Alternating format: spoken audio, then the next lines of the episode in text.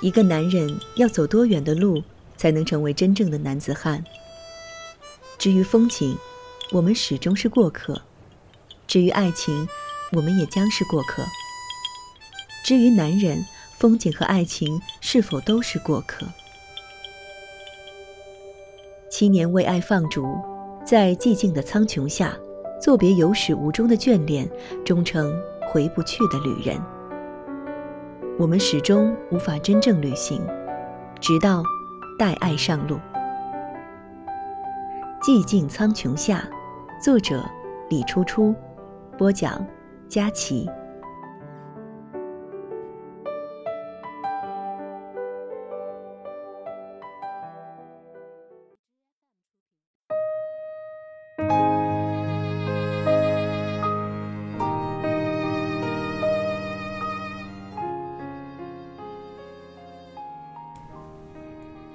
两千年的夏天，和当时的同事也是好友默默茶，沿着丝绸之路去新疆，是我长途旅行的开始。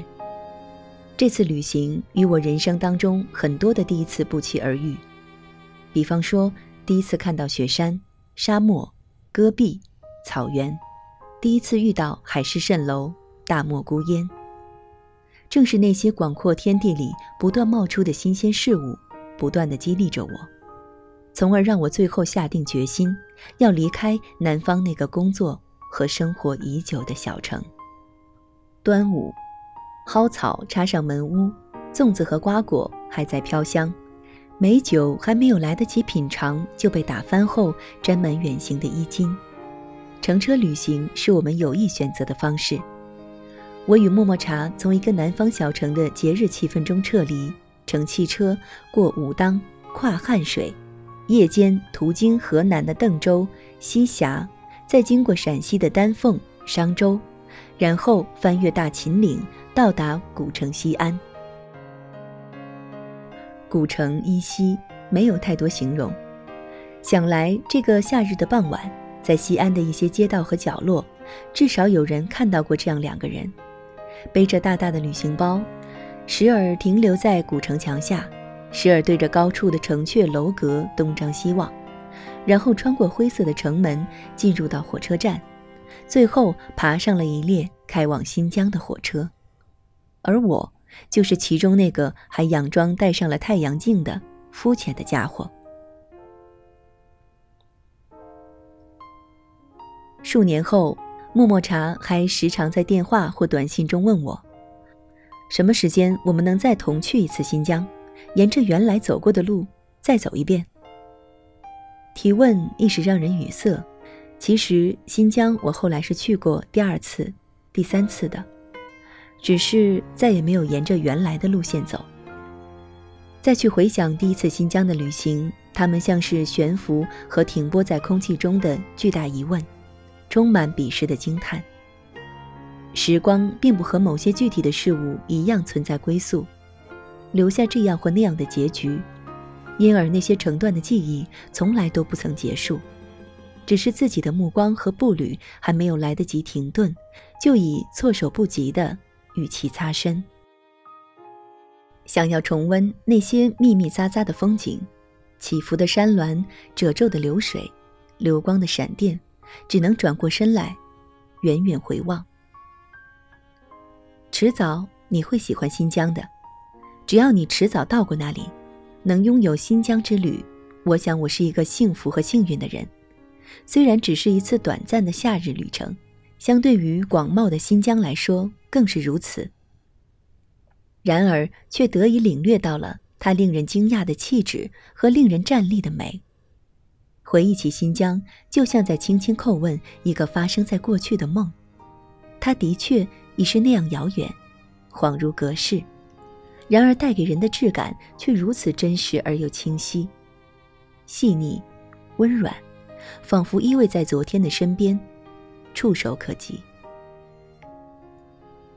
我愿意把自己对新疆的回忆比喻成一个牧羊人手持一根羊鞭，在努力寻找那些留存在大地上的依稀边痕，在每一道边痕里都隐藏着永远令人为之心动的蛛丝马迹。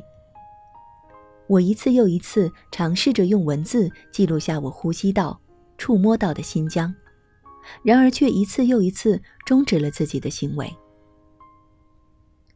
一种过于沉溺其中的热爱，使我无法清晰地从缅怀中自拔，常常就到一个人独自兴奋、激动、回味、想象为止。为此，我的笔实在派不上多大用场。但我还是想竭尽所能地告诉别人，我对新疆的确怀着一份特殊的留恋，以及一种无时无刻的单念。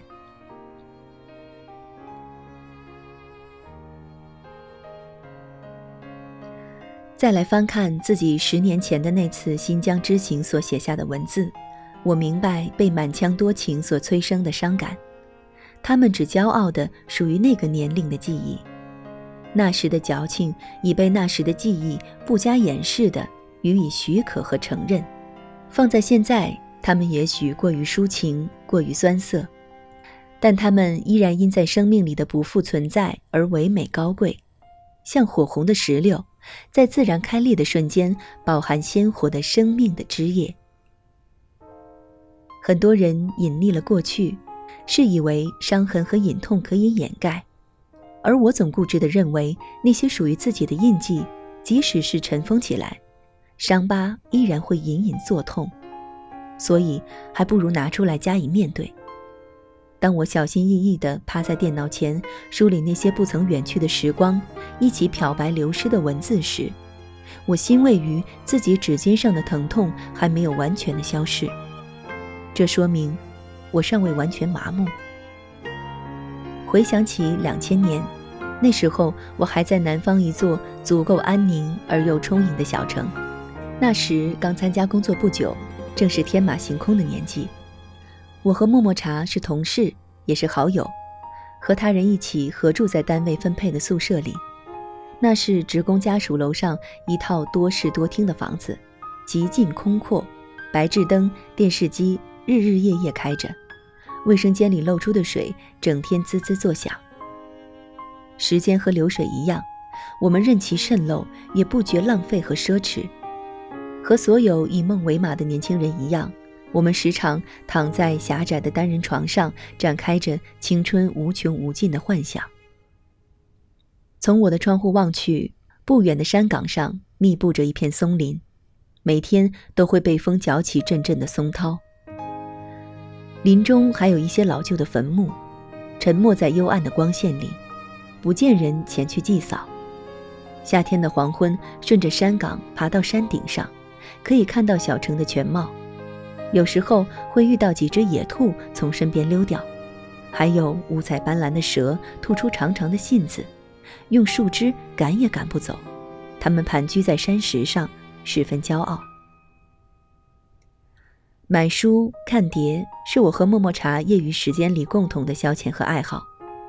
那时候，单位餐厅供应的一日三餐都很丰富实惠，可到了周末，我们还是会自己动手做饭，乒乒乓乓的便训练出了一手的好厨艺。默默茶很受女孩子欢迎，广交女友，其中一个是和我们同在一个大楼内办公的电台的 DJ。时常在大厅和电梯间里相遇。有一天，默默茶不在的时候，他跑到我们的房间里大哭，向我倾诉默默茶要和他分手的事情。我极力劝慰，在吃过一餐由我亲手料理的晚餐之后，他才悠悠地走掉。送他走出单位家属楼下面那段长长的斜坡时，他突然拉过我的手，紧紧地抓着。我对这只突然伸过来的手感到不知所措，心惊肉跳，仿佛想要挣脱，可又不能。一方面担心家属楼里走出来的熟人或是默默茶碰到，另一方面又不想从一个伤心的人手里用力地把他握紧的手抽掉。他让我第一次感觉到，原来一个为情所困的人可以表现的那么无助。灯光昏暗的斜坡上。空寂无人，瞥一眼身边，我们的身影被路灯拉得老长。跟随着他的步伐，我深一脚浅一脚的跟在他的身后。风吹梧桐树叶，在头顶上发出哗啦哗啦的声响。抬头，天幕上覆满黝黑的云彩，带着不可名状的神秘。